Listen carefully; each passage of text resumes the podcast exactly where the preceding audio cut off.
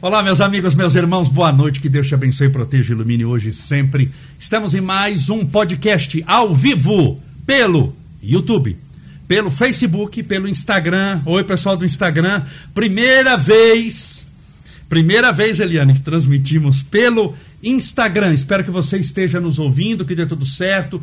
Tudo é um aprendizado, tudo é um teste e a gente aprende fazendo nessa vida. Enquanto você esperar que tudo conspire ao seu favor e dê exatamente certo do jeito que você planejou, você nunca vai fazer nada na sua vida. É na tentativa e erro, na persistência e disciplina que nós conseguimos progredir nessa vida materialmente, espiritualmente. Sejam todos bem-vindos. Estou muito feliz com a presença de todos. Esse é mais um podcast. Lembrando sempre que o horário dos nossos podcasts são, digo por volta de sete e meia, porque muitas vezes eu mesmo chego em cima da hora. E hoje eu estou entrevistando uma pessoa que eu já entrevistei no meu Instagram e Facebook, é... que é a Eliane Medeiros. Ela é uma pessoa muito querida para mim, muito competente, biomédica. Sim. Manja bastante do assunto de comportamento humano. Hoje nós vamos falar sobre doenças psicossomáticas. Ela vai explicar direitinho o que, que é isso daí, doenças psicossomáticas. Vamos trocar ideias. Você pode mandar a sua pergunta pelo YouTube. E aí, algumas perguntas. Como eu estou usando o meu celular para transmitir hoje o, no Instagram, o Marcelo assopra que nós temos um ponto eletrônico e ele vai me soprar aqui as perguntas se tiver. Marcelo, Eliane, minha querida, seja primeiro muito bem-vinda. É uma alegria poder te receber. Você é uma pessoa muito querida, muito competente, muito capaz. E o mundo precisa de pessoas queridas, competentes e capazes. Queridas que eu diga, é uma pessoa do bem. Porque existem pessoas que são capazes, competentes, mas não são do bem. É, tem engenheiros que são fantásticos, mas que constroem bomba atômica. Então ele é uma muito inteligente, ele tem uma capacidade, ele conhece a tecnologia e o fruto do trabalho, de toda aquela inteligência, de todo aquele preparo, é a morte. Sim. Infelizmente, estou citando um exemplo aqui hipotético. Você não, você é uma pessoa inteligente, você é uma pessoa capaz, você é uma pessoa esforçada, mas você é uma pessoa também cujos frutos da sua inteligência, capacidade e esforço é, produz paz de espírito, alegria de viver, felicidade. Você tem um instituto que cuida disso, depois a gente fala do instituto, uhum. mas tudo isso é para dizer boa noite, você é muito ah. bem-vinda. boa noite, muito obrigada. É uma honra né, aceitar esse convite, uma surpresa. E somos semeadores. Eu acho que nada é por acaso. O universo une pessoas que trabalham no mesmo propósito, né? E o propósito meu é, trabalhar essa questão da saúde, da consciência e transmitir conhecimento da melhor forma para que possa proporcionar uma promoção à saúde em aspecto físico, mental, emocional e espiritual também. Né? Excelente, que maravilha. Liane, querida, a gente está passando por uma, eu sempre falo isso na, na o, o, as lives, não podcast, as lives começaram, tenho falado isso sempre aqui e já falei nas lives também. Elas começaram quando chegou a pandemia, a pandemia estava na China, era coisa da China, não chegava no Brasil, teve carnaval, teve tudo aquilo, a gente estava tranquilo. Até que a pandemia chegou, teve que fechar tudo, não podia abrir coisa nenhuma, shopping fechou, estádio fechou, tudo fechou. A maioria dos brasileiros, incluindo eu, achamos que isso duraria uns 15 dias. Ninguém falaria que ia durar dois anos, dois anos e meio e ir para o terceiro ano. Ninguém. Ninguém, ninguém, ninguém. A gente achou que era 15 dias. E eu, acostumado a fazer palestra, não gosto de ficar sem fazer nada, falei, ah, vou começar a fazer live. Lives, aquelas lives que eu fazia, transmitindo o que eu estou fazendo, que eu continuo fazendo. Nessas lives de 15 dias, um dia eu comecei a contar, tinha passado de 430 lives, transmissões. Uhum. E até o dia de hoje, você chegou de máscara, eu cheguei de máscara, nós estamos testados para Covid, estamos aqui no estúdio devidamente desinfetado, com uma certa distância, testados e, e, não estamos contaminados. Mas a gente usa máscara ainda, a gente não pode tomar elevador sem máscara. Não, não, nós estamos na pandemia e quando a gente achou que tinha tinha estava acabando e a, não precisava usar mais máscara, aí veio um, uma nova cepa. Então, nessa, você que é uma pessoa que lida com gente, que tem um instituto, que conhece o comportamento humano, é, depressão existe faz um certo tempo, síndrome do pânico, angústia, tristeza, essas esses mal-estares. Uhum. Mas com a pandemia, você sente que aumentou demais? Sim, já tem até estatística, né? Então teve um, um aumento de 83% de Meu casos. Deus. E Quase dobrou! Sim, e segundo a Organização Mundial da Saúde, independente de pandemia, uma doença do futuro ela é tida como a depressão, ansiedade, síndrome do pânico, né? O ser humano ele está numa fase de desconexão. Então, é, até falamos, e você fala muito desse assunto, de estar tá fora, de não ter essa conexão, essa percepção. E já falando um pouquinho da psicossomática, até a questão do Covid, estão buscando justificativa. Por que, que eu tive, por que, que o outro não teve, o que, que eu tenho que aprender com isso. Né? Então, quando a gente expande um pouquinho a consciência para olhar para um lugar psicossocial, isso é uma verdade. Nós somos seres que estamos em uma natureza que está é, é, correndo risco né, de pandemias, enfim, H1N1 ela começou com H1N1, agora ela já está numa mutação maior e a Covid ela chegou e ela vai acontecer também essas mutações, graças a Deus teve a vacina e assim agora estamos com controle disso, mas não justifica é, o índice, o aumento de depressão. A depressão ela está muito mais relacionada como eu lidou, como eu tenho comportamento com o meio, como eu aceito a mudança. Né? Por exemplo, nós não estamos preparados a lidar com o diferente. Chegou uma pandemia, ninguém estava preparado. Então, a primeira coisa que a gente percebe é a resistência o julgamento, ai, e, e, e a, as justificativas infundadas e limita a capacidade mental de buscar soluções para aquele novo que está apresentando. Então, se a gente para para avaliar é, a linha evolutiva do homem, sempre está acontecendo algo para que aconteça algo novo, uma solução. Então, assim, o convite é este olhar. A pandemia, daqui a pouco vai acontecer uma outra situação e trabalhar essa expansão para que eu trabalhe a aceitação e use a inteligência para buscar soluções daquelas divergências que aparecem que eu não estou esperando. Dentro né? disso que você falou, por exemplo, o vírus, estamos falando de pandemia. Sim. O vírus, o vírus mesmo, o coronavírus, falando do vírus. O vírus ele causa determinado mal-estar no corpo humano. Sim. Mal-estares, que são uhum. alguns dor de cabeça, dor de garganta, mas sobretudo atinge as vias aéreas superiores, por isso que o pessoal ia entubado, Sim. ficava com aquele negócio de, de, de oxigênio. Tudo.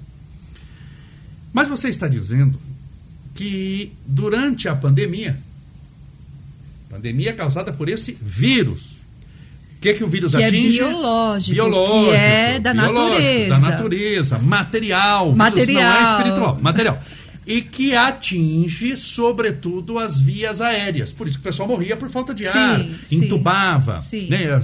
Lembra de Manaus, do oxigênio?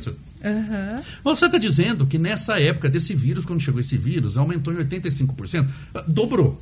Sim. Depressão, síndrome do pânico. Mas vírus, a pergunta é: causa depressão? Causa síndrome do pânico? E se não causa, é dentro disso que você está falando, mas gostaria que você explanasse Sim. mais, que é para a pessoa poder entender. Espera um pouquinho. O vírus atinge o pulmão. E de repente dobrou a depressão. Sim. Dobrou a síndrome do pânico, dobrou a insônia, dobrou o medo. Divórcio triplicou. Não, não, não dobrou. Mas que vírus que é? Esse vírus causa divórcio. Esse vírus causa depressão, causa síndrome do pânico? Ele é culpado por tudo isso, isso. né? Mas explica um pouquinho disso daí. Mas precisamos... Que vírus poderosíssimo é, é esse? Precisamos desenvolver primeiramente é o novo, como eu falei, foi uma situação que tirou todo mundo da zona de conforto, do hábito, do padrão de repetição e opa, tive que ir para um lugar para o outro, né? O vírus ele é uma doença sistêmica, porque para dar a, o problema no pulmão, ele acaba afetando primeiramente o sistema circulatório, então ele tem uma separação do ferro, o ferro acumula no pulmão e aí vai dando todos, assim, de uma forma muito sucinta. Lembrando que você é biomédica. É, de uma forma então ela está muito, falando é, que ela conhece do que está falando. De uma forma, sim, é, de uma forma muito sucinta. Sim. E aí o que, que acontece? O que pega para o ser humano, para nós, da parte comportamental, é, poxa, eu tive que sair do presencial e ir para casa. Chega em casa, eu não estou habituado àquela microesfera criança, família, tudo ali ao mesmo tempo. E aquilo começa a dar um estado de depressão, né? Aí, entrando no tema da psicossomática, por exemplo, quando nós vamos olhar as cartilhas, que isso é uma coisa que eu converso bastante, eu falo, gente, calma, não é bem por aí. É, o pulmão, a doença, as doenças pulmonares são causadas por tristeza, uma tristeza crônica, né? Tá, você está passando por uma tristeza, mas até a ponto de se tornar uma psicossomática, tem que ser uma frequência de tristeza de muitos anos de Muito repetição bom. e o, o indivíduo não ter uma consciência de mudar aquilo.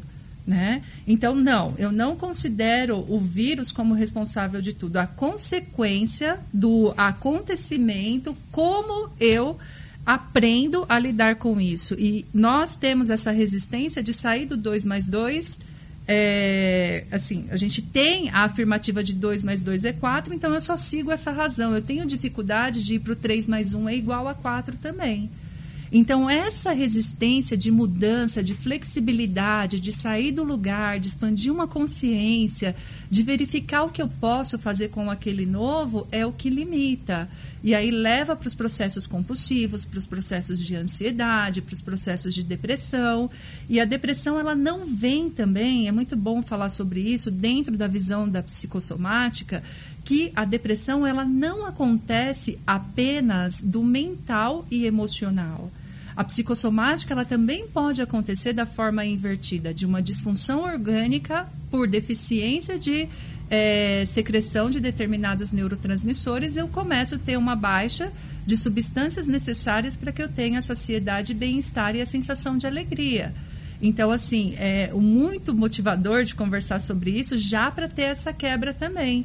Porque às vezes eu pego pacientes. Uma depressão pós-parto, por exemplo uma depressão pós-parto, a mulher está cheia de é hormônios. Isso. E a alteração Gente, do hormônio altera. Altera. Muito. E uma coisa que precisa ser muito conversada, que fique de dica aí para o tema, nós precisamos acolher os papais de, primeiras de primeira viagem. Porque, assim, às vezes o casamento vai para um lugar confuso. Porque o marido, ele se sente rejeitado porque a mulher está cheia de prolactina, ocitocina, amamentando. Isso muda muito o comportamento. E o marido fica de lado, noção, é. né? Me rejeitou, agora só tem a criança nessa Mas, casa. só para o pessoal entender, se você pudesse explicar um pouquinho o que é doença psicossomática. Tá. Psicossomático, ela é uma leitura desde o século passado, tá? Então, psico significa mente, somática, corpo tá? O processo somático, ele ocorre com um, uma disfunção do mental emocional ou uma disfunção orgânica visceral. Então, ela pode acontecer pelas duas vias. O que acontece na atualidade? Tá bom. No modelo do padrão integrativo. Pessoas adoecidas vão lá no Google, dor no joelho. Doutor Google. Doutor Google, dor no joelho. Aí a visão psicossomática de dor no joelho, pessoa inflexível. Ah, que lindo. A psicossomática é muito além disso. A psicossomática ela vai observar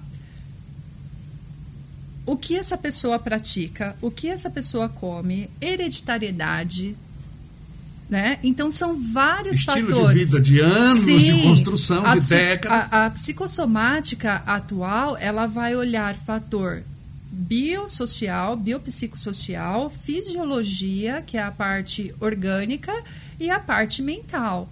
Então, assim, ela vai ocorrer pelas duas vias. Não necessariamente uma pessoa tem problema na cervical que está carregando o mundo nas costas. Isso. Isso é bom entender, porque também né? tem, tem aquelas pessoas que são assim é, é, é, eu acho que é reduzir, a uma, a, a, é muito simplista.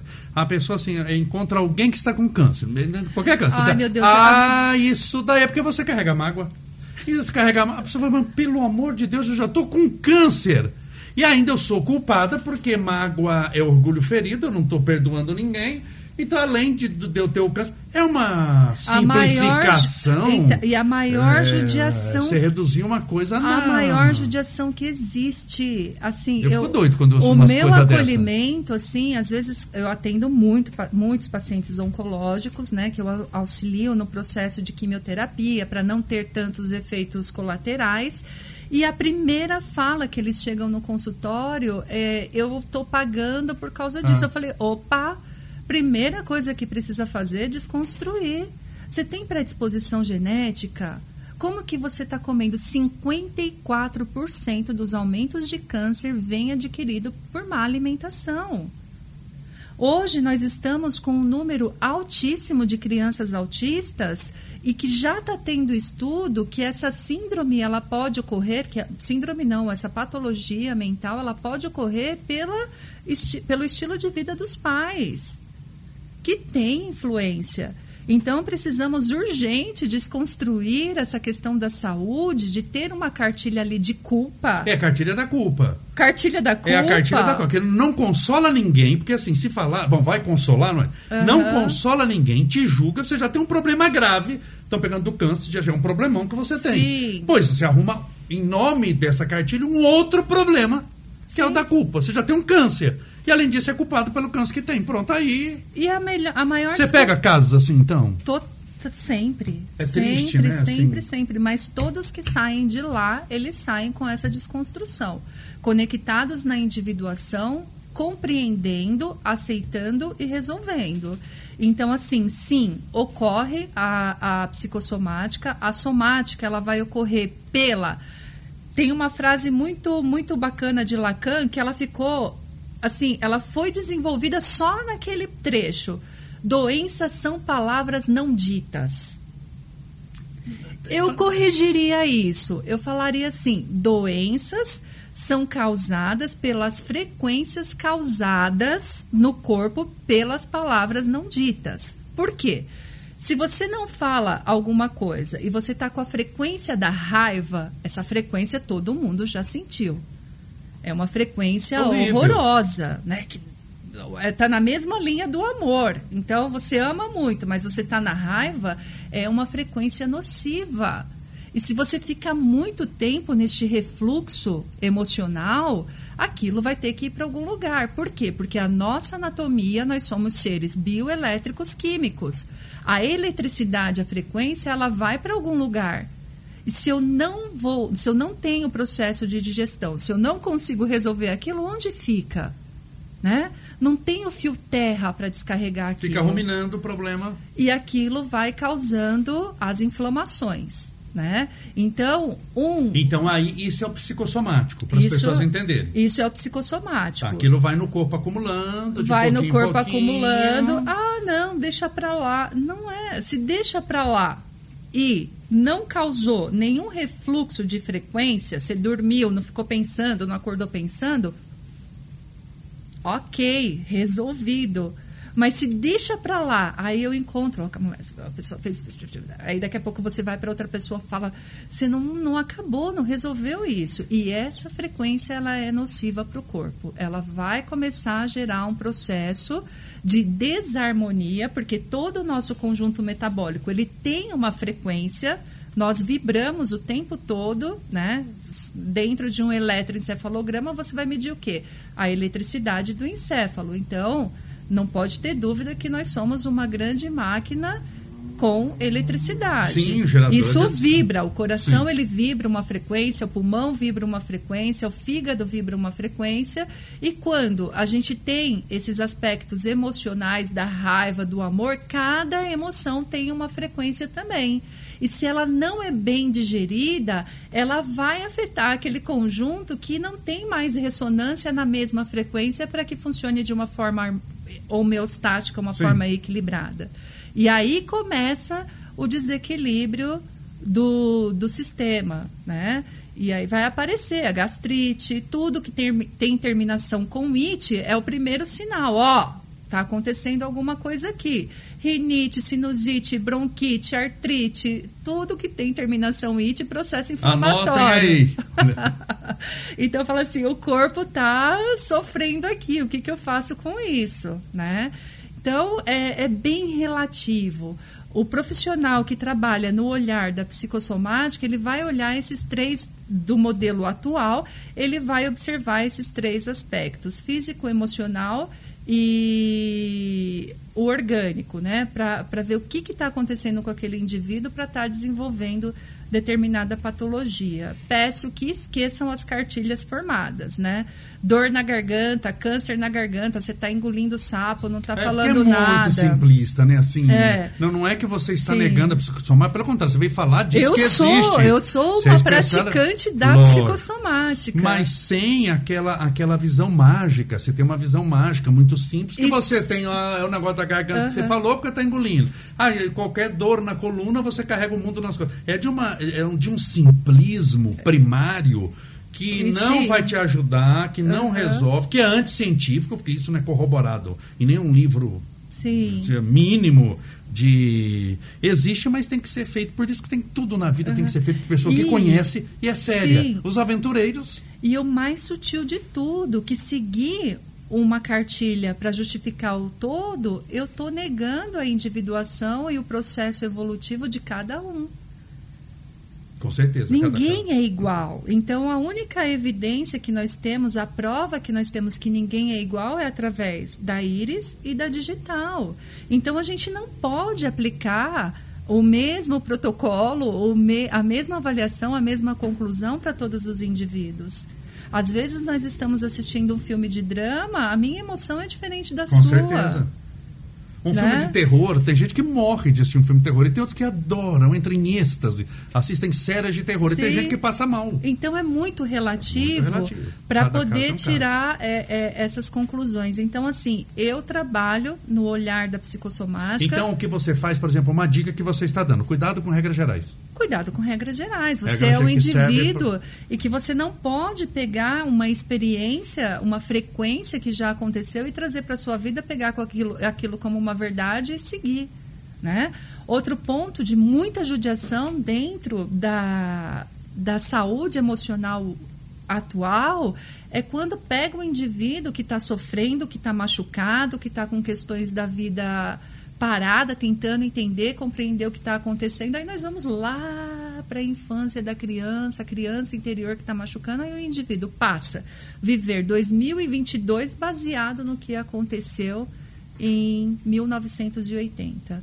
Então, assim, dentro da, da, da saúde mental atual, integrativa, que é a minha área que eu trabalho na visão da transdisciplinaridade, o objetivo é trazer o indivíduo para o nível de realidade aqui e agora. Eu tenho uma consciência que eu passei por este processo na minha linha da vida. E o que eu faço com isso agora? Como que eu uso a minha inteligência, que aí já é nós já estamos falando da saúde mental, de desenvolver uma inteligência mental. A mente ela passa por quatro processos principais: negação, justificativa, aceitação e solução. Quando eu entendo tudo o que está Fala um acontecendo. pouquinho de cada um, que é interessante. Vamos. Fala um pouquinho de cada um. Da negação, primeiro. Negação é quando está. É quando você descobre o problema, né? Você Fala, descobre o descobriu problema. um problema. Descobriu um problema. Primeira coisa que eu faço, Ah, não, isso não é comigo. Não é possível. O que eu fiz. pra- Não, mas aí isso aconteceu porque eu fiz isso. Ah, mas foi porque Fulano. Assim, são sé- uma série de justificativas que vêm para nutrir aquele problema que está acontecendo e o indivíduo fica parado ali. Muitas vezes ele acaba entrando no triângulo dramático, ele se torna vítima da situação e muitas vezes fica por um grande período ali parado espera de um milagre. Ou seja, isso você chama de negação. Negação. É o primeiro estado. Negação. Eu nego, eu nego, se eu nego, não, não é isso. É, não né? é isso, isso. pode ser para qualquer coisa. Pode ser em âmbito familiar, que aconteceu uma situação, mas a pessoa não está aceitando. Como, por exemplo, o quê? Um relacionamento mãe e pai, né? A mãe teve uma questão afetiva com o pai e teve um relacionamento fora Tá. De traição. de traição. Tá. Ah, não, minha mãe não faria isso. Faz tudo para encobrir, para não ver a realidade e realmente aquilo aconteceu. Como que eu faço para resolver isso?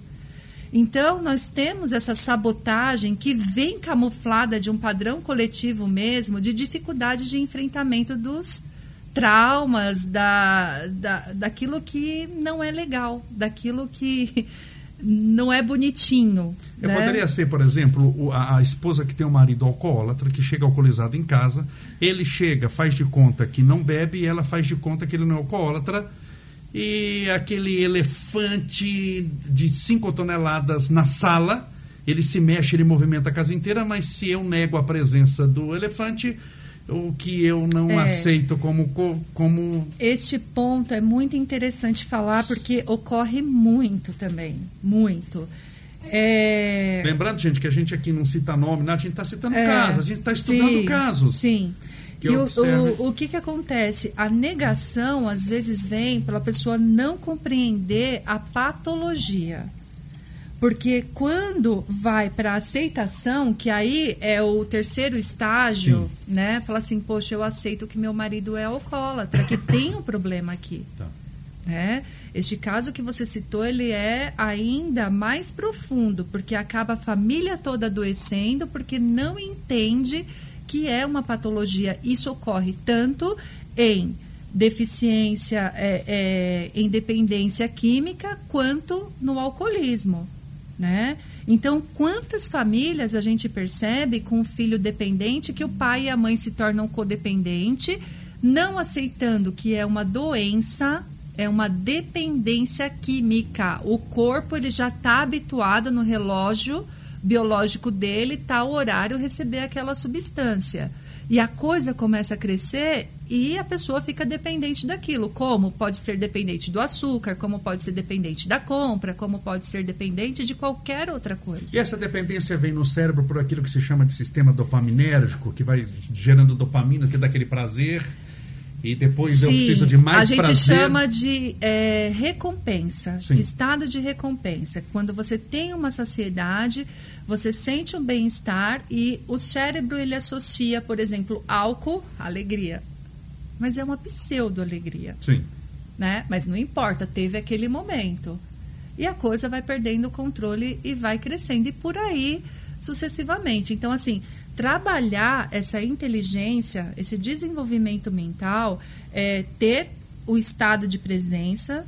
Né? Mas o primeiro, então, estado que a pessoa chega é de negação. Negação e justificativa. Tá. Não, ele falou que vai parar. Tá. Não, vai melhorar. Não, mas já prometeu que vai acontecer. E fica nessa angústia porque eu não tô tendo coragem de fazer o enfrentamento mesmo, porque se eu fizer esse enfrentamento eu vou ter que mexer com muitas coisas. Uma pessoa que está no sistema de negação, ela procura socorro? Não, raramente. E quando ela chega para pedir o socorro, nós vamos ficar um bom período até ela compreender, Sim. aceitar, aceitar. Então, primeiro passo negação, segundo Justificativa. Justificativa. A pessoa entra no processo de justificar. Tudo justifica. Tudo justifica. Justifica até, ah, eu vou chegar um pouco mais tarde. Justifica tudo. Tá. É a pessoa que justifica. É a boa e velha desculpa. Exatamente. Até que chega um momento e que ela ter... fica cansada. Sim. E que ninguém cansada. mais acredita nela. Ninguém acredita, está cansada. É aquele famoso dito fundo do poço, né? A pessoa falou assim: não, eu preciso ter coragem, eu preciso mudar. E aí vem o aceitar. Eu aceito que isto, que isso é um é o problema. Terceiro passo. O terceiro passo, aceitação. E existe essa magia. Uma sinapse neural, ela ocorre numa velocidade de 400 km por segundo. Pensou? É como, é como ligar um, um interruptor.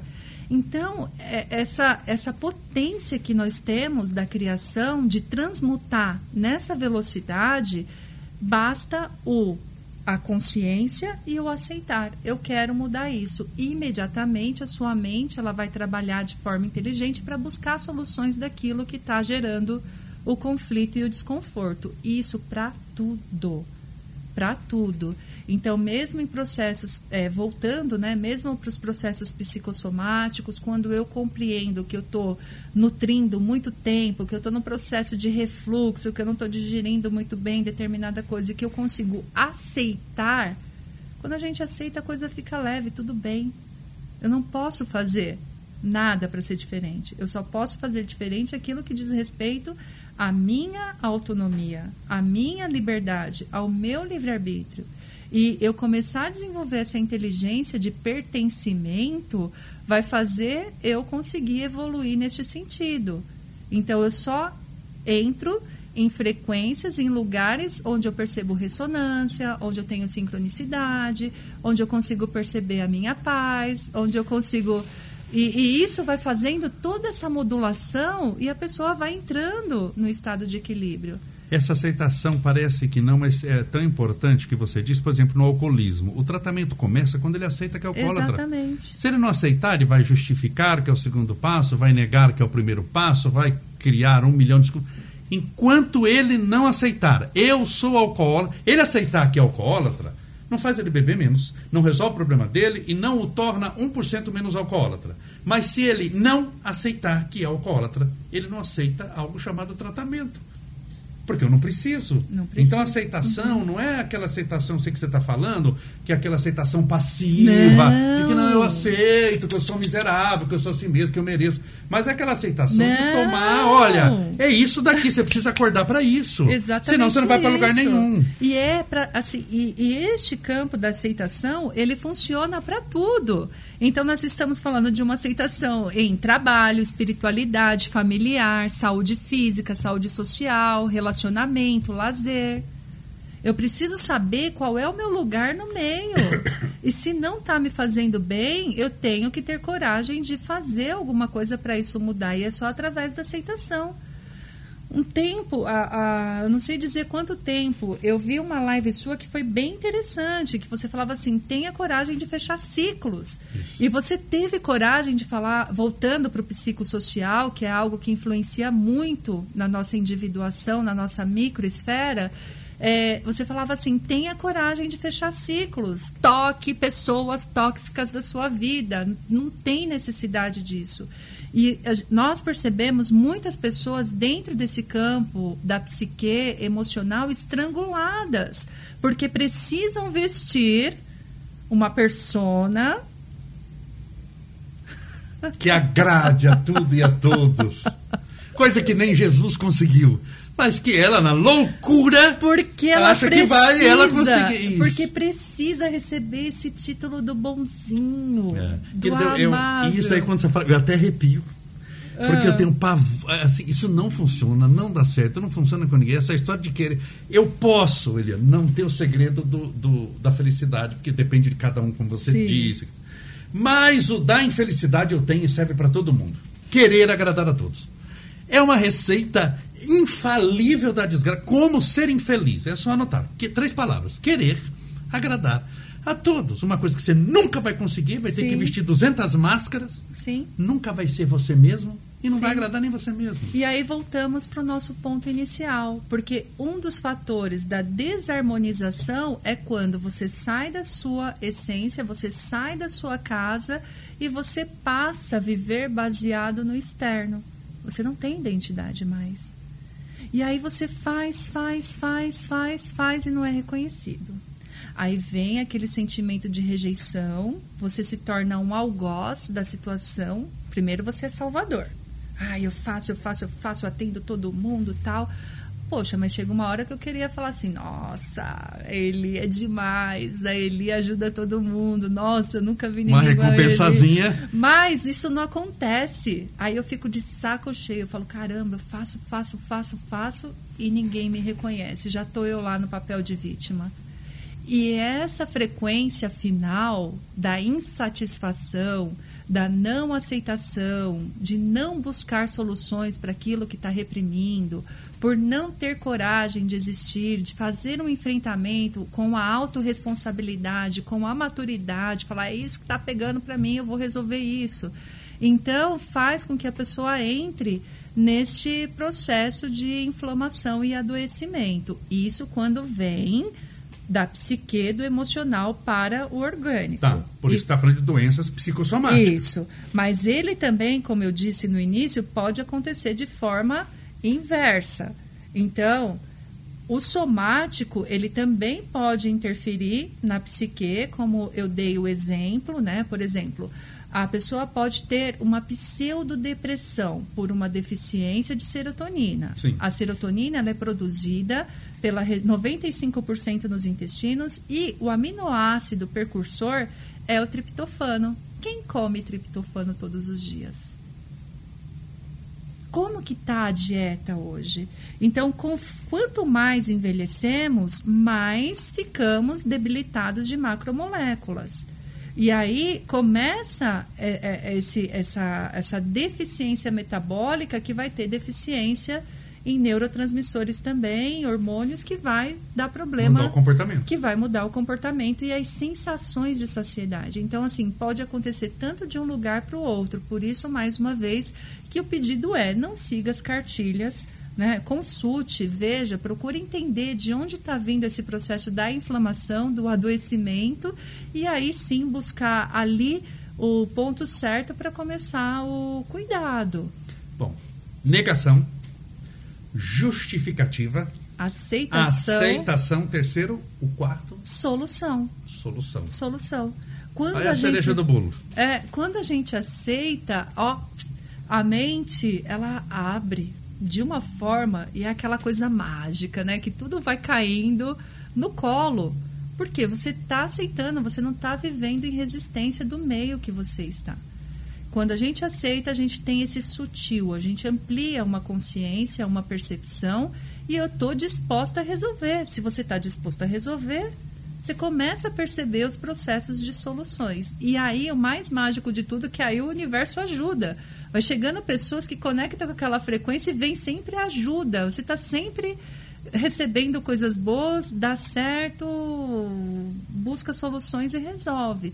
Então, é, parece simples, mas é um aprender, né? É, assim, tudo que é novo, se faz sentido, vou experimentar.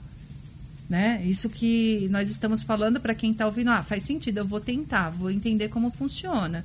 Então, buscar soluções, ela vai ocorrer a partir do momento que eu aceito a situação. Não vou para o analítico de julgar, de justificar, isso está acontecendo por conta disso, ah, caiu porque tem que ser flexível. Não, caiu, você estava fazendo o quê? Olhando no celular e caminhando. Né? Até isso ocorre na psicossomática. As pessoas caem e vem a cartilha e fala: caiu porque você está precisando desenvolver a flexibilidade. É, Opa. e porque o cadarço estava desamarrado, mas aí né? o cadarço combinou com a flexibilidade, com o universo. É então, é muito simplista isso. É, não dá. É não dá, muito, não dá para acreditar nisso mais, gente. É, é, é muito além. É, é um chamado em tempos atuais porque não tem, não tem como mudar. Nossa realidade, nós estamos evoluindo. Mas, Helena, entre o primeiro passo, que é a negação, e a solução, que é o quarto, demora quanto tempo geralmente? Depende da pessoa. Como eu falei, uma sinapse ela ocorre nessa velocidade. Se a pessoa ela aceita e ela está aberta, é como apertar no interruptor. Então ela começa a acessar o universo de possibilidades e com certeza ela tem elementos ali para resolver aquele conflito. Basta saber, eu quero sair deste conflito? Eu quero sair deste lugar? Se sim, imediatamente vem as soluções, porque você começa a ampliar e enxergar. Então eu vou pegar essa peça, colocar aqui, eu pego essa peça e coloco aqui, vou para o universo do experimentalismo. A gente tem muita dificuldade de experimentar. E aí vai para este campo imaginário, que é a ansiedade imaginária, e se? E se? E se? Poxa, tenta pelo menos uma possibilidade. Só podemos chegar à conclusão de um, de um artigo depois que nós escrevemos tudo, depois que pesquisou tudo. Então, concluo após que este experimento não deu certo, vou tentar outro. As pessoas, você não sentem, elas têm muito medo, elas têm uma mania de perfeccionismo. Assim, eu, eu não vou tentar, eu vou fazer perfeito. É, é, é, a, é, a, é a mania de Deus. Eu vou fazer perfeito. Não, uhum. E se não for perfeito, o que é perfeito? O jeito que ela achou que é. Se não for perfeito, eu não vou fazer. E foi o que a gente falou aqui no início. Quem, se você está esperando fazer perfeito alguma coisa, você não vai fazer nunca nada. Sim. Você tem que tentar para fazer. Hoje, por exemplo, eu cito o que eu te falei. A gente está transmitindo por Está funcionando aí, Denise? Tá? É, é por primeira vez. A gente ligou um celular de uma caixinha ali, por primeira vez a gente está transmitindo também para o Instagram, mais uma vez olá o pessoal do Instagram, para o Facebook e para o YouTube. YouTube eu sei que dá certo, que a gente já fez vários, o som é ótimo, a imagem é ótima, tudo é ótimo. Só o entrevistador que é minha boca, mas o resto é tudo muito bom. Para o Instagram, eu não sei se funciona ou não.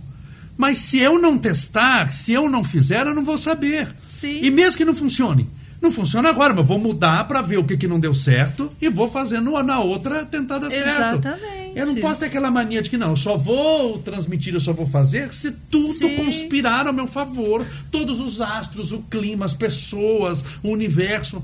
eu nunca vou fazer nada assim. Eu não vou me libertar de nenhuma situação difícil. Uhum. É tentando, é tentativa e erro, tentativa e erro. Sim. Vai, dá certo, cai, cair. Você caiu porque estava em pé, bem. Só cai quem estava em pé. Quem nunca caiu porque estava deitado, no máximo você rola para um lado para o outro. Se você caiu, um bom sinal. Parabéns. Você caiu porque estava em pé. Se você ficou em pé uma vez, você é capaz de ficar outra.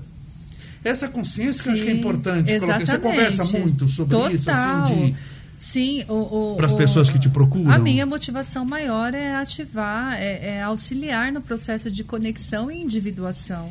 O ser humano é uma centelha divina, ele precisa criar também, né? Então eu costumo dizer muito às minhas alunas, principalmente, eu digo assim: aqui você está aprendendo teoria. Mas a hora que você for para o seu atendimento, eu quero que você coloque o seu tempero, o que é seu de tudo isso que você aprendeu. Então, eu percebo nós muito deficientes, assim, que às vezes não temos nem a consciência de que nós podemos fazer isso, de que nós podemos criar, de que podemos ser individuais, que podemos sim sentir as nossas emoções, mas não comparando com o que o outro sente. Pior coisa que tem quando um amigo, um colega, um ente querido, um irmão vem falar: ah, eu já sei como que é isso, eu já passei por isso. Gente, Passou, mas ele passou do jeito dele, Gente, da maneira dele. Né? Então, dentro desse biopsicossocial, ele tem muito esses altos e baixos, onde alguns acham que sabe e já põe uma definição para o que o outro está manifestando, e na realidade a gente tem um experimento a cada dia. Por isso que cada depressão é uma depressão, quando cada, você atende cada síndrome sim, do pânico, cada divórcio é um divórcio, cada não, angústia é uma angústia. Não dá para tratar tudo igual. Não dá. Acolher uma pessoa que está depressiva, ah, eu já passei por isso, eu sei como é. Gente, não, não, dá, não dá. Não dá. Se a pessoa fechar os olhos, olhar para você e falar exatamente o que você está pensando agora, eu desconstruo tudo. Porque o pensamento é o segredo. Pensamento é a conexão do seu mundo com o que você quer transformar. Então, isso é impossível a gente colocar a palavra na boca do outro e não ter empatia pelo que o outro está falando, mesmo que seja parecido. Porque não é igual. Porque não Porque é igual. Porque a tendência das pessoas, até por simplificação, é colocar tudo no mesmo balaio. Assim, é. depressão. Para a depressão. O que, que você faz? Faça isso, isso, isso. Para a síndrome do pânico, essas três regras. Para uhum. dor de coluna, essas três. Mas escuta, será que é tão simples assim? A gente é um universo à parte. Eu sou espírita e sou reencarnacionista por causa da doutrina que acredita. Aí que a coisa complica mais ainda, porque aí você tem, nós somos a somatória de todas as nossas experiências em todas as nossas existências anteriores. Eu trago uma história aqui, não tem nada a ver com a história Sim. dos outros. A minha alegria é diferente da alegria do outro, a minha uhum. felicidade. Se eu falar de felicidade aqui, mas é a minha felicidade. Quando eu falo da verdade, mas é a minha verdade. Talvez a minha verdade não seja a sua, ou talvez sejam muito parecidas, mas a maneira de viver é diferente. A gente é um espírito eterno, imortal. Simplificar tudo isso numa folha, numa linha, é reduzir o universo a uma caixa de fósforo. E negar a criação.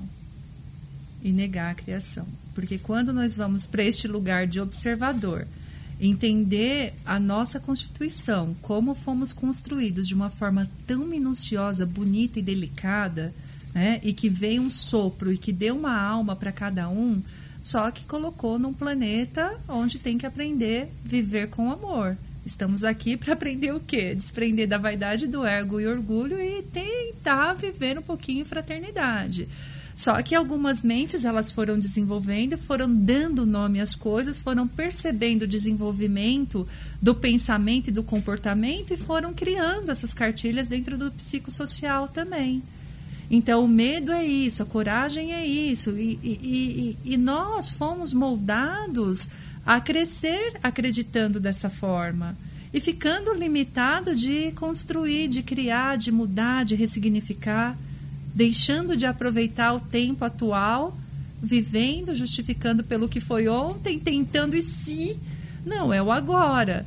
Então, isso é muito grandioso da nossa capacidade de expansão de consciência, né? A partir do momento que eu entendo uma verdade agora, eu passo a ser essa verdade, eu ressignifico tudo o que foi.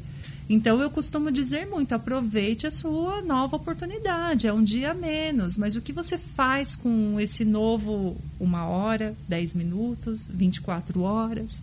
A gente não sabe quanto tempo mais tem.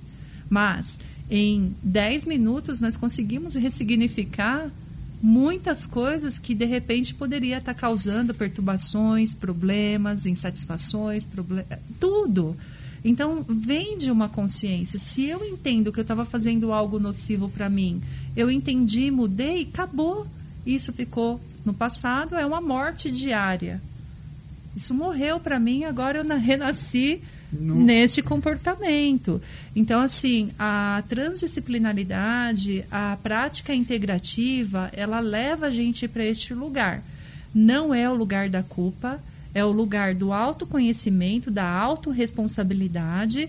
Então, quem eu sou, onde eu estou e para onde eu quero ir. Eu consigo reconhecer as frequências que estão ao meu lado?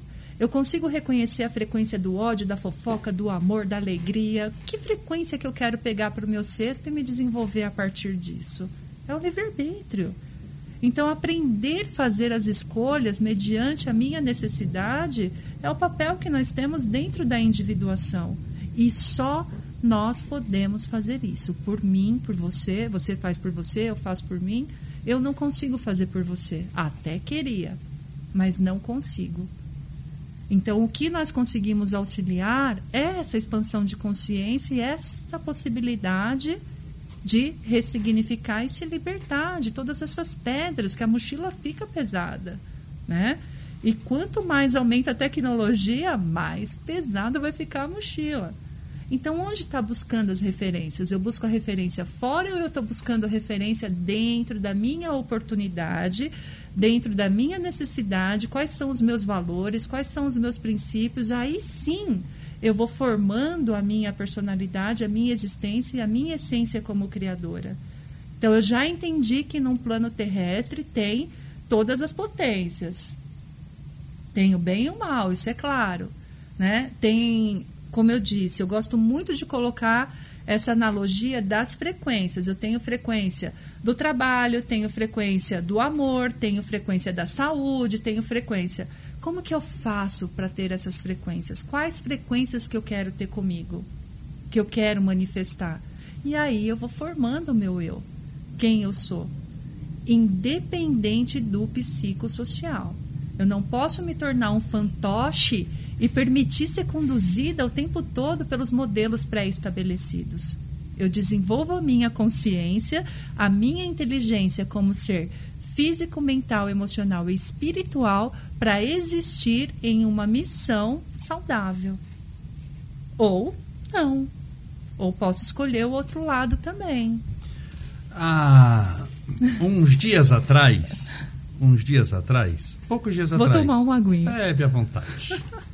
Nós estamos em 2022. Ah, esse ano, pouco tempo atrás, é, faleceu uma pessoa que eu gostava muito, que é um monge budista do Vietnã, que tem um mosteiro na França. O maior mosteiro budista da França é, é o dele, que é o Thich Nhat Hanh. O nome é meio complicado, mas é um nome vietnamita. Uhum.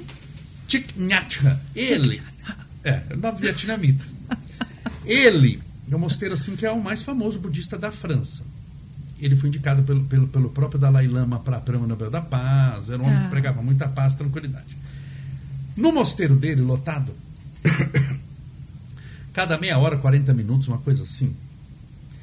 É, e tinha muita gente no mosteiro. Tem palestra, aula de música, você imagina, ficou famoso depois de não sei quantos anos, já era um senhorzinho. Tocava um sino no mosteiro, que o mosteiro inteiro ouvia. Tocava lá umas 10 vezes, 20 vezes. Bam, bam, bam.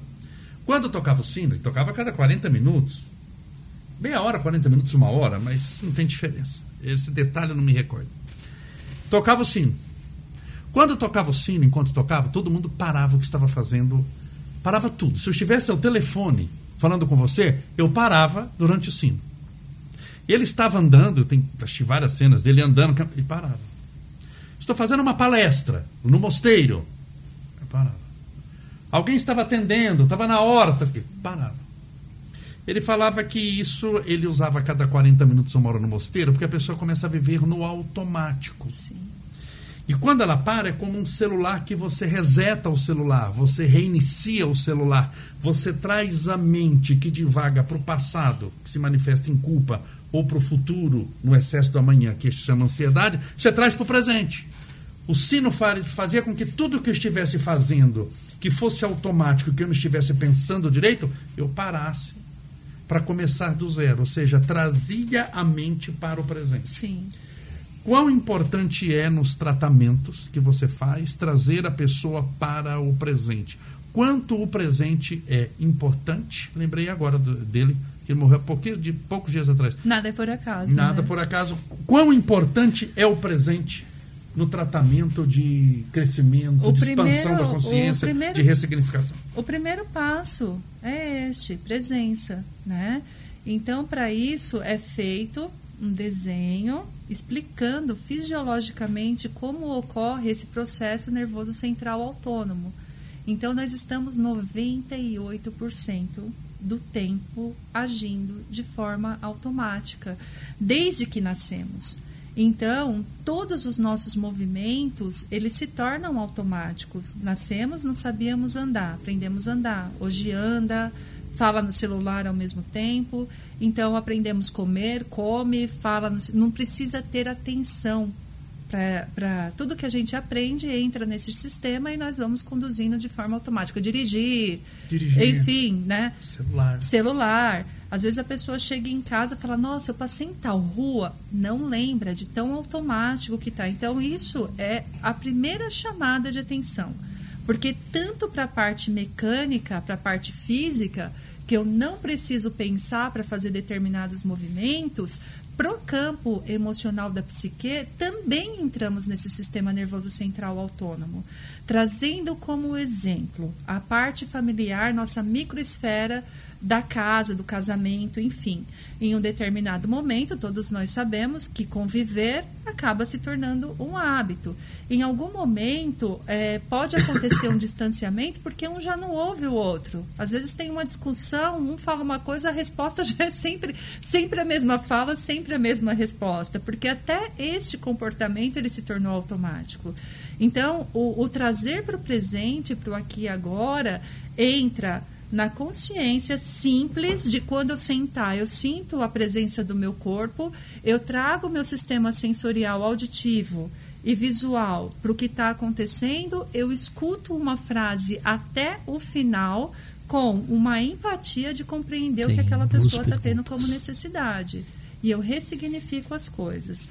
Então, assim, nós podemos mudar um padrão comportamental familiar, por exemplo, de desarmonia, quando você quebra, não responde da mesma forma, responde de outro. Opa, respondeu diferente aí, teve uma informação diferente, então o cérebro de quem está recebendo vai falar: acabou, quebrou, porque gerou um novo códon para aquele processo de repetição. Nós temos perguntas que chegaram. Fala uma aí, Marcelo. Cíntia Malzone. como lidar com o sentimento de desconexão do mundo? Como lidar com o sentimento? Você fez aqui a mediunidade. Eu tenho uma ligação com o mundo dos espíritos. Você vê o que é a mediunidade. Você já sente, você, vocês já viram ai, meu alguma Deus, coisa? o copo vai é mexer. isso daí. É quase a sessão de mesas girantes. Como? Como lidar com o sentimento de desconexão do mundo? Quem perguntou? Cíntia Malzone. Cíntia, minha querida, eu respondo ou você responde? Não, você, você que é entrevistada. Eu aqui só coloco uma Sim. cena da fogueira, põe você no fogo É. para você. Poxa, que pergunta boa, porque Boa. também é, é- Complicada e profunda. Sempre falamos das frequências, né? E o que eu gosto de falar são das legiões. Então, nós humanos, nós pertencemos a várias legiões. Legiões das pessoas que estão em busca de uma justiça, das pessoas que estão em movimentos LGBT, enfim, nós conseguimos identificar várias É, legiões são grupos sociais? Legiões, grupos sociais, né? A Cíntia, pela sensibilidade que ela está fazendo... Quando você fala legião, me lembra do exército romano. É uma unidade de medida do exército romano. Uma legião uhum. formada por pelo menos 5 mil soldados. Sim. Quando, na, quando eu falo de legião... É um grupo na, de... Na, na, na ah. integrativa, são os grupos, que as tribos. Tá. Né? Então, tem a tribo xamânica, a tribo budista, a tribo... São tá. tribos. E quando a Cíntia traz essa fala, é, ela está no sensível. Ela está numa tribo mais, não vou dizer desistindo do amor, mas desacreditando do bom, do belo e do grande. Porque nós estamos vendo tantas, tantas, tantas coisas acontecendo que às vezes nós duvidamos da capacidade humana, né? E eu, como sensível, como afetiva, eu tenho a necessidade da verdade, do amor, da troca. E quando a gente percebe só a traição, a falsidade, a articulação, este amor ele vai definhando. E aí eu começo a me sentir não pertencente mais ao meio sinto que, assim, não, não, não tô conseguindo visualizar a Cíntia, mas eu percebo que ela é deste campo mais do sensível e está sofrendo pela, assim, pode estar tá passando por um processo de falar que sentido faz tudo isso, porque ela está enxergando muitos processos de articulações, né, e do ser humano que é diferente da essência dela. Espero ter respondido, Com Cíntia. certeza. E, ela, e, e, isso daí também vai fazendo com que ela vá, vá se desacreditando do mundo Sim. e automaticamente dela mesma. Não pertenço tá, aqui, aqui não, não é meu lugar. E que dica você daria para ela? Para ela continuar sendo o amor, a bondade, ela levantar a essência dela, como nós falamos agora há pouco, a individuação, ela não ter dúvida do propósito e da missão dela.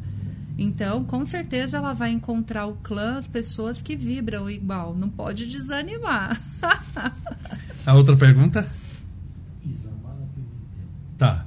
Aquelas músicas que estimulam as frequências funcionam?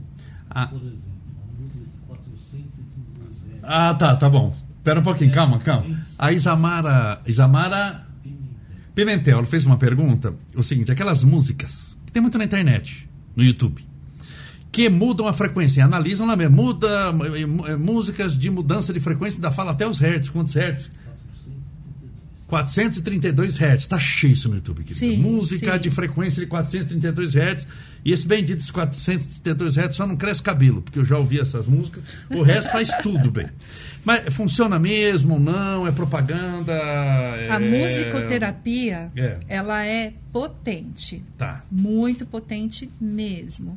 Aí o que entra? A egrégora, a frequência e a intenção do músico, do profissional que desenvolveu tá. este trabalho. Porque se realmente ele conseguiu pegar a frequência certinha, como nós falamos no início, nós somos seres bioelétricos químicos. Sim. Quando nós trabalhamos a frequência do som, o objetivo é que tenha uma ressonância.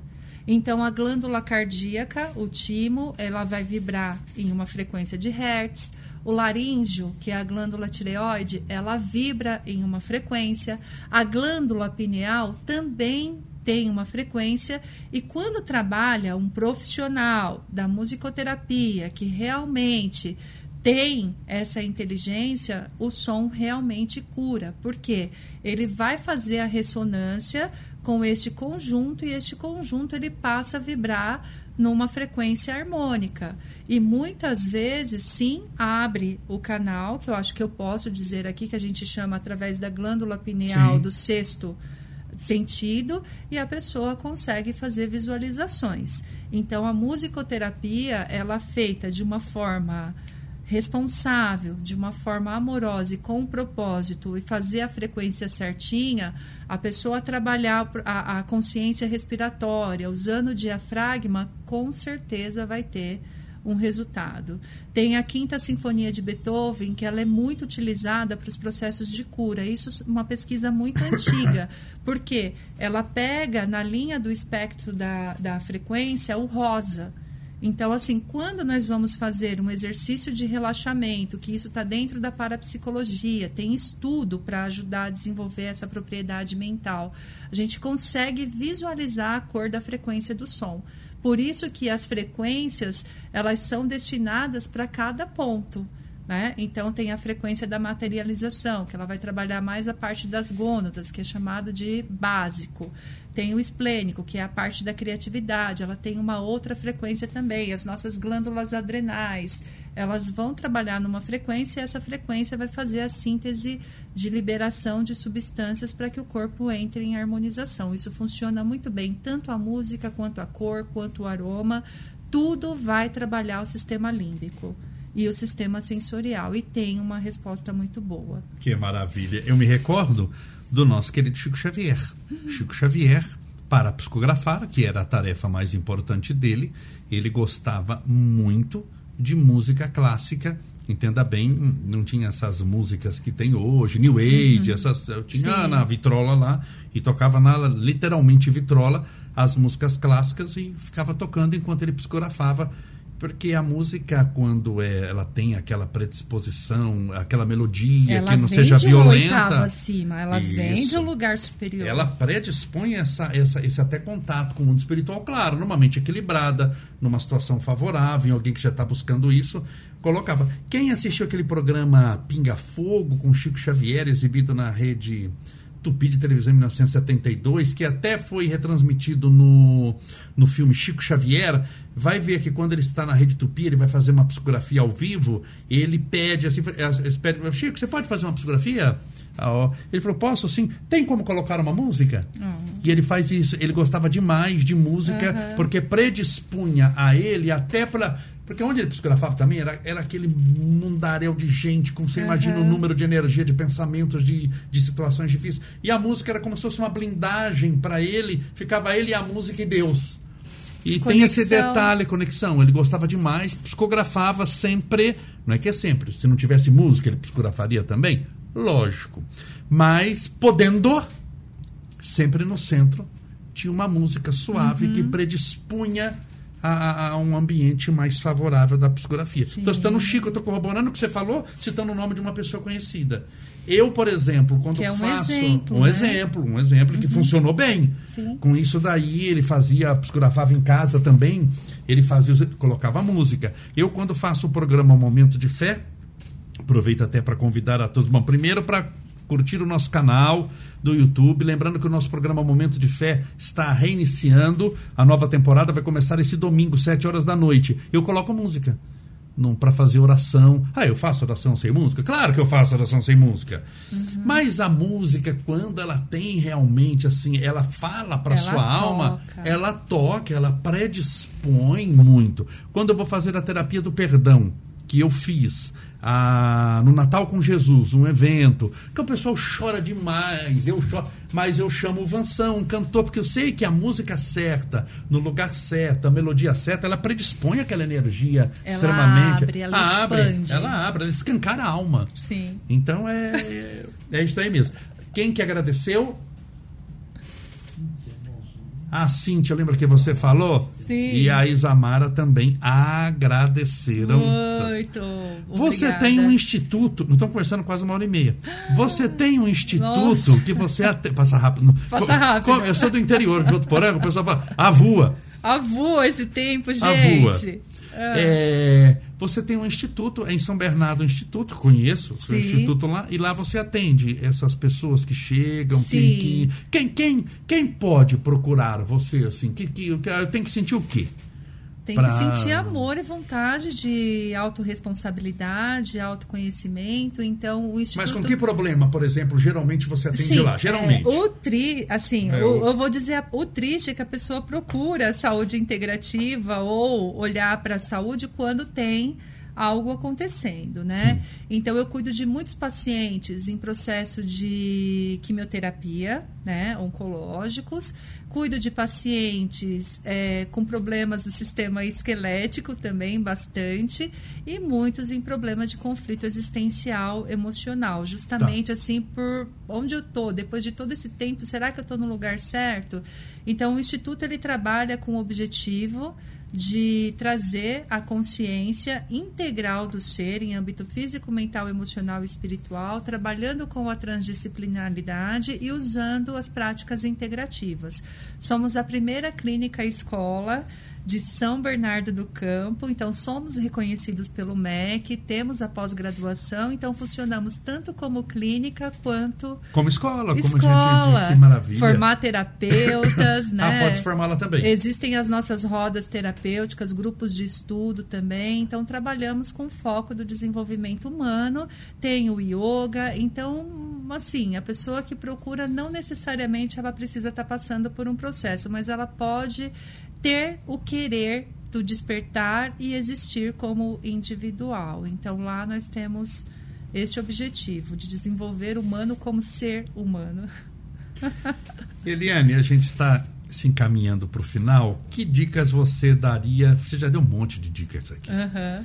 Mas para quem está é o, é o comum, o passando pela, pela pandemia que todos nós uhum. estamos passando, mas para aquela pessoa que está assim com aquele conflito existencial, não só aquele de não pertencimento, mas de, de problema, desde aquele problema conjugal em casa, ou no trabalho, se sente perseguida, uhum. se sente muito insatisfeita, não aguenta mais, está querendo chutar o balde. Que, uhum. que, que, você poderia dizer assim? Eu sei que é difícil estabelecer regras gerais, Sim. cada caso é um caso, uhum. difícil fazer uma cartilha com solução para tudo, mas umas dicas assim, uma pincelada geral o que, que você tem falaria para quem. Tem uma frase muito legal que eu gosto de usar, que é assim: se você quer um mundo bem melhor, seja você a diferença que deseja ver no mundo, né? Então aí é o chamado. Se eu tenho algo que está me incomodando, eu preciso compreender se esse algo me incomoda porque não é do jeito que eu queria ou se eu não estou aceitando como é. Né? Então, vamos voltar para o ponto da aceitação, que nós não podemos mudar aquilo que não é responsabilidade minha. Isso é um pensamento estoico maravilhoso que faz a alma ser Sim. livre.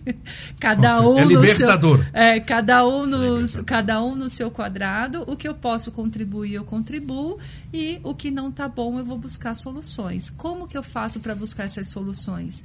Aí são infinitas possibilidades, tá? Eu vou buscar uma solução batendo papo, eu vou buscar uma solução fazendo uma atividade diferente. Eu preciso sair daquele 2 mais 2 é igual a 4 e começar a ter coragem de experimentar o 3 mais 1, 6 menos 2, 8 dividido por 2.